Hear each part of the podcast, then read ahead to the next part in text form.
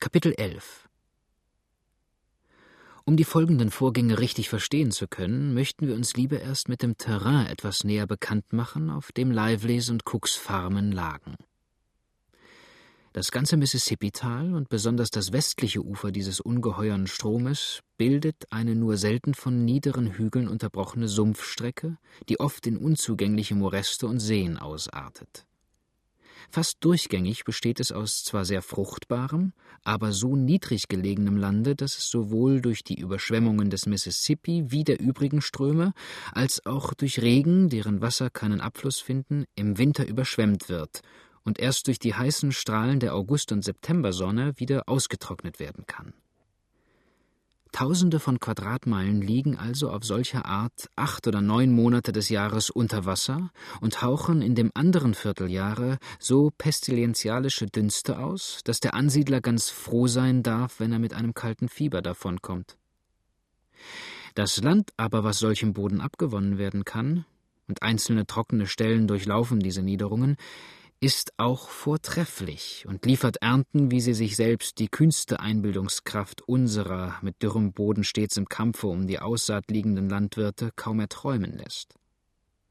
Solche Fruchtbarkeit allein kann denn auch den Farmer, der trotzdem nur wenig Land urbar macht und sich mehr auf Viehzucht legt, bewegen, die warme, ungesunde Luft dieser Sümpfe zu atmen. Natürlich sucht er sich zu diesem Zwecke die höchstgelegenen Stellen, die er finden kann, um seine Wohnung und seine Felder wenigstens den steigenden Wassern zu entziehen. Daher kommt es auch, dass die Nachbarschaft Helenas, sonst so abgelegen wie alle übrigen Plätze des Mississippi-Tales, am stärksten bevölkert war, denn bis hierher erstreckte sich, von Nordwest herunterkommend, fast die einzige Reihe niederer Hügel zwischen St. Louis und dem 1300 Meilen entfernten Golf bis an das Ufer des Mississippi. Weiter im Innern waren sogar einzelne kleine Städtchen darauf errichtet worden. Und der Mensch mit seiner unermüdlichen Tatkraft drängte so gewaltsam in die fürchterliche Wildnis vor, dass er ein naher Nachbar des wilden Büffels wurde, den er nicht einmal aus seinen Weidegründen heraustreiben konnte, sondern ruhig in deren Besitz lassen musste. Am nördlichen Fuße dieser Hügelkette lag Lively's Farm. Südöstlich vom Feld standen die Gebäude, während sie an der Ostseite ein ziemlich geräumiger und selbst holzfreier Raum vom Urwald trennte. Die nicht übermäßig hohe Umzäunung wurde von einem dichten Gestrüpp rotblütiger Sumachs, Sassafras, Gewürzbüsche und Dogwoods umschlossen, und diese überschatteten wieder ihrerseits einen kleinen Bach, der etwa eine halbe Meile weiter oben aus den Hügeln kam, am nördlichen Fuße derselben hinströmte und dicht über Helena in den Mississippi mündete. Gleich über dem Bache drüben und den Wohngebäuden gerade gegenüber, dennoch aber etwa 200 Schritt von ihnen entfernt, lag ein alter indianischer Grabhügel, der sich eben genug aus dem Pflanzengewirr hervorhob, um einen Blick auf die kleine Ansiedlung zu gestatten. Lively hatte erst kürzlich den Plan gefasst, hier eine kleine Blockhütte herzubauen und eine Art Sommerpavillon daraus zu machen. Zu dem Zwecke waren auch schon all die Büsche und Äste, die etwa die Aussicht nach ihren Wohnungen versperrt hätten, entfernt und einzelne Stämme, welche die Grundmauern bilden sollten, in der Nachbarschaft gefällt und hinaufgeschafft. Der Mond warf nun zwar seinen silbernen Schein auf die Erde nieder und übergoss die tauperlenden Blätter mit einem magischen Licht, diesen kleinen Raum konnte er aber nicht erhellen, denn dichte Holly- und Maulbeerbüsche bildeten an der Ost- und Südseite eine jedem Strahl trotzende Laube. Der Platz lag jedoch nicht so einsam und verlassen, wie die plaudernden und lachenden Menschen wohl glauben mochten, die jetzt noch in der herrlichen Abendluft vor den Gebäuden auf und ab gingen.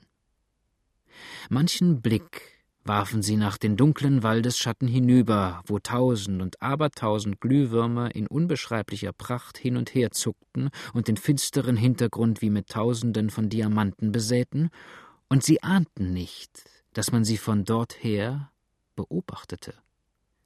Zwei dunkle Gestalten standen hier in dem Schatten der überhängenden Büsche, und laut und regungslos hatten sie schon lange das geschäftige Treiben der ahnungslosen Farmer belauscht. Da endlich brach der eine von ihnen das Schweigen und wandte sich mit leise gemurmelten Worten zu dem anderen. Die Pest über das schlabbernde, plappernde Volk, sagte er mit vorsichtig gedämpfter Stimme. Ist's denn nicht gerade, als ob Franzosen und Indianer hier ihr Nachtlager hielten? Höre, Dan, mir gefällt der Platz überhaupt nicht. Muss uns auch heute gerade der Teufel herführen, wo die ganze Nachbarschaft zusammengekommen ist und die Hunde mitgebracht hat? Wenn uns die Bestien erst einmal wittern, dann gute Nacht. Ich glaube, wir setzen uns hier ganz unnütz einer großen Gefahr aus. Es ist nicht so schlimm, wie ihr denkt sagte der andere, indem ein grimmiges Lächeln seine dunklen Züge überflog. Dicht nebenbei fließt der Bach, mit wenigen Sätzen können wir drin sein, und wie der Wind jetzt steht, so ist zehn gegen eins zu wetten, dass sie uns gar nicht wittern können. Übrigens habt keine Angst um mich. Es wäre das erste Mal, dass ich bei solchem Spaß erwischt würde. Nein. Ich halte mein Wort und hole euch eine Büchse, darauf könnt ihr euch verlassen. Wenn ich nur nicht einen so nichtswürdigen Hunger hätte, Hunger, immer Hunger und Essen und Essen und Hunger, murrte ärgerlich sein Gefährte. Wenn ich nur Waffen hätte. Ich wollte gern hungern. Essen und Hunger? rief der Mulatte, der jetzt zu dem bleichen Antlitz seines weißen Kameraden emporsah. Wann habe ich denn das letzte Mal gegessen, Massakotten? Und was war das? Mais. Harter Mais, den ich aus einer Dachkammer stehlen musste und wofür ich die zwei Schrotkörner noch im Schenkel trage. Sind wir nicht jetzt ein paar Wochen lang wie die wilden Bestien gehetzt worden? Und tragt ihr dabei nicht die meiste Schuld?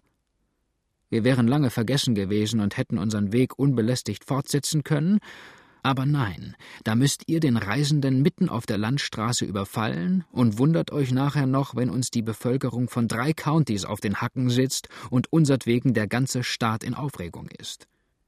Überdies seid ihr weiß und könnt immer noch eher, ohne gleich Verdacht zu erregen, in irgendeinem Hause einkehren und eine richtige Mahlzeit erhalten. Wenn ich mich aber mit meiner farbigen Physiognomie irgendwo blicken ließe, so wäre die erste Frage nach einem Pass und die zweite nach einem Constabler. Nein, solch ein Leben habe ich satt, und ich will froh sein, wenn ich die Sklavenstaaten erst im Rücken weiß und die kanadische Erde unter den Füßen fühle. Und ehe das geschieht, hast du noch manche Meile zu wandern, murmelte der Weiße. Dan, Dan, du glaubst gar nicht, wie sie in Missouri und Illinois hinter den entlaufenen Negern her sind. Es ist entsetzlich schwer durchzukommen. Ja, ja, erwiderte der Mulatte sinnend. Ich habe schon oft daran gedacht. Am Ende wär's doch noch besser, wir gingen auf die Insel. Hölle und Verdammnis. Ein Hund führt ja ein besseres Leben als wir hier. Es ist dann auch kein Wunder, dass man schlimmer wird, als man eigentlich ist, und ein Menschenleben nicht mehr höher achtet als eben das eines Wolfs oder Panthers. Nein, auf die Insel gehe ich nicht, brummte Cotton, wenigstens so lange noch nicht, als ich hoffen darf, auf andere Art zu entkommen. Es ist schon recht gut, dass man dort sein Leben gesichert weiß und von den Mühen und Strapazen, die wir beide zusammen durchgemacht haben, ausruhen könnte, aber der Schwur. Und nachher ist man von lauter Spionen und Aufpassern umgeben, die immer nur darauf lauern, jemanden zu bekommen, durch dessen vielleicht unbedachtes, gar nicht so böse gemeintes Wort sie eine hohe Prämie gewinnen können. Nein, das ist nicht meine Sache. Überdies traue der Teufel dem Kram, Heute oder morgen nimmt die Sache einmal ein trübseliges Ende, und so viel Erfahrung habe ich doch auch in der Welt gesammelt, dass ich weiß, wenn irgendwelche bei solcher Gelegenheit die Zeche bezahlen müssen, so sind es stets die, die am wenigsten damit zu tun gehabt haben, die am wenigsten bekannt und vertraut mit dem Ganzen gewesen sind. Geht es indes gar nicht anders, können wir auf keinem Boot den Verfolgern entgehen, gut, dann habe ich nichts mehr dagegen. Jetzt aber wollen wir erst einmal eine Reise nach dem Osten versuchen, denn dort vermuten sie uns gewiss am wenigsten. Sorge also nur für eine ordentliche Büchse, denn wir müssen noch Geld zur Reise anschaffen, und das kann nicht ohne Waffen geschehen. Nachher habe keine Sorge. In der Gesellschaft eines Weißen fragt dich niemand nach einem Pass. Hat niemand ein Recht dazu, dich zu fragen, und es müsste mit dem Teufel zugehen, wenn wir nicht glücklich die lumpigen paar hundert Meilen zurücklegen könnten. Nun, wenn weiter nichts dazu fehlt, grinste Dan, so hoffe ich, dem heute Nacht abhelfen zu können. Ist überhaupt eine Büchse in einem der beiden Häuser, und ich wette meinen Hals darauf, dass wenigstens drei dort sind, so haben wir sie noch vor Tagesanbruch hier draußen, und dann Ade, Arkansas. Vergiss aber auch die Kugeltasche nicht, sagte Cotton. Es wäre sonst nur ein nutzloses Stück Eisen. Ihr haltet mich für gewaltig dumm. Aber ein paar Stunden müssen wir noch warten, denn die Burschen da drinnen scheinen gar nicht zur Ruhe zu kommen. Mich wundert es, dass die Hunde so still sind, sagte der Weiße nach kurzer Pause, in der er aufmerksam das Haus und seine Umgebung beobachtet hatte. Keiner der Köter rührt sich, und es müssen doch wenigstens elf oder zwölf von ihnen dort sein. Lässt sich sehr leicht erklären, kicherte der schlaue Mulatte, indem er die Hand gegen das Gebäude ausstreckte. Dort hinten, gerade zwischen dem Haus und Feld, hängt das Hirschfleisch.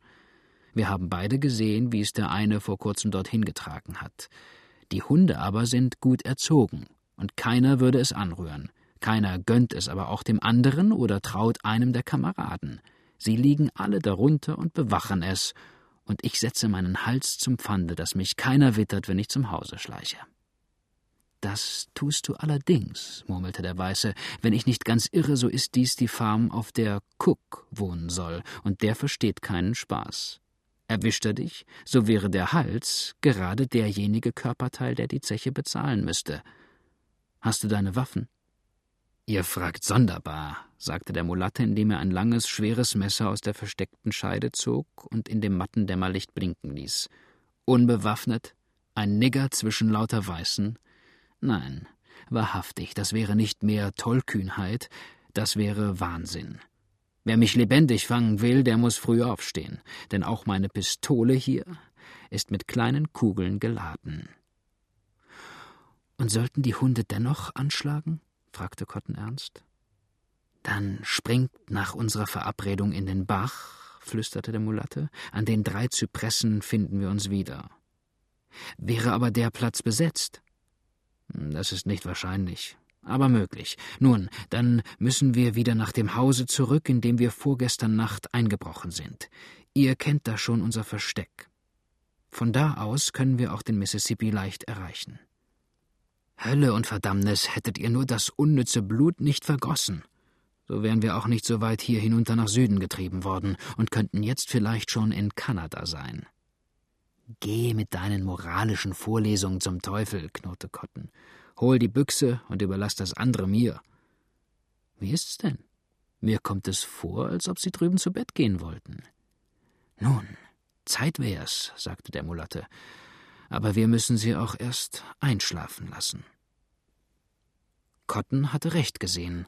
Die Nachtluft war, wie das stets in diesen Sümpfen der Fall ist, ungemein feucht, und die Männer zogen sich bald in Cooks Haus zurück, um sich ihre Lagerstätten, so gut es gehen wollte, herzurichten. Zwei Betten standen nur in dem kleinen Raum. Das eine hatte der alte Lively, das andere teilten sich Cook und Sander.